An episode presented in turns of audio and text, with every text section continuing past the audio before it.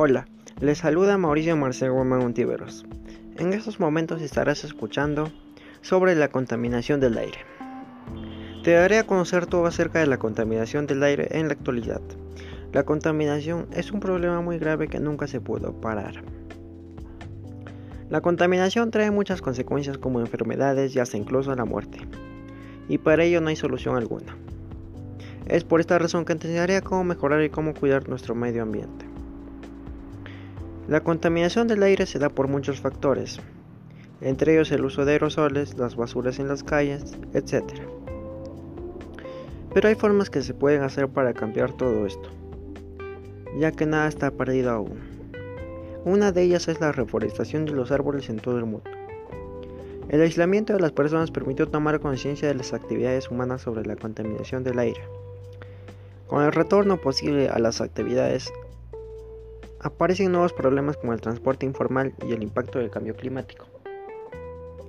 Los que más perjudicados por esta situación son los mismos que la provocan, el ser humano, causando enfermedades como el cáncer de pulmón, el asma, enfermedades cardíacas y hasta incluso la muerte, las cuales afectan en mayor parte a los niños, adultos mayores y mujeres gestantes.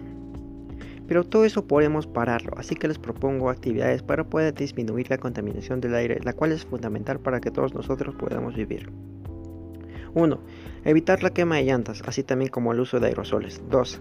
Reducir el consumo de la electricidad, lo cual contribuiría a disminuir las emanaciones de partículas. 3. Realizar actividades físicas ya que nos ayudará a mantenernos sanos y prevenir enfermedades. 4. Utilizar la bicicleta para tramos cortos y medianos como también dejar de usar el transporte público. 5. No utilizar bolsas de plástico, utilizar más bolsas de tela o cualquier otro material.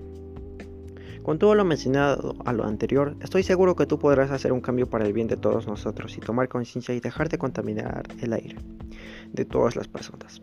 Ojalá nunca llegue al punto de que la contaminación sea muy poderosa y no podamos pararla.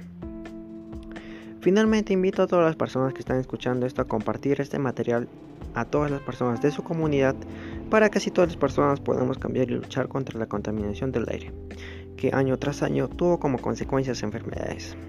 Así que me despido y darte las gracias por tomarte una parte de tu tiempo para escuchar y nos vemos hasta la próxima. Gracias.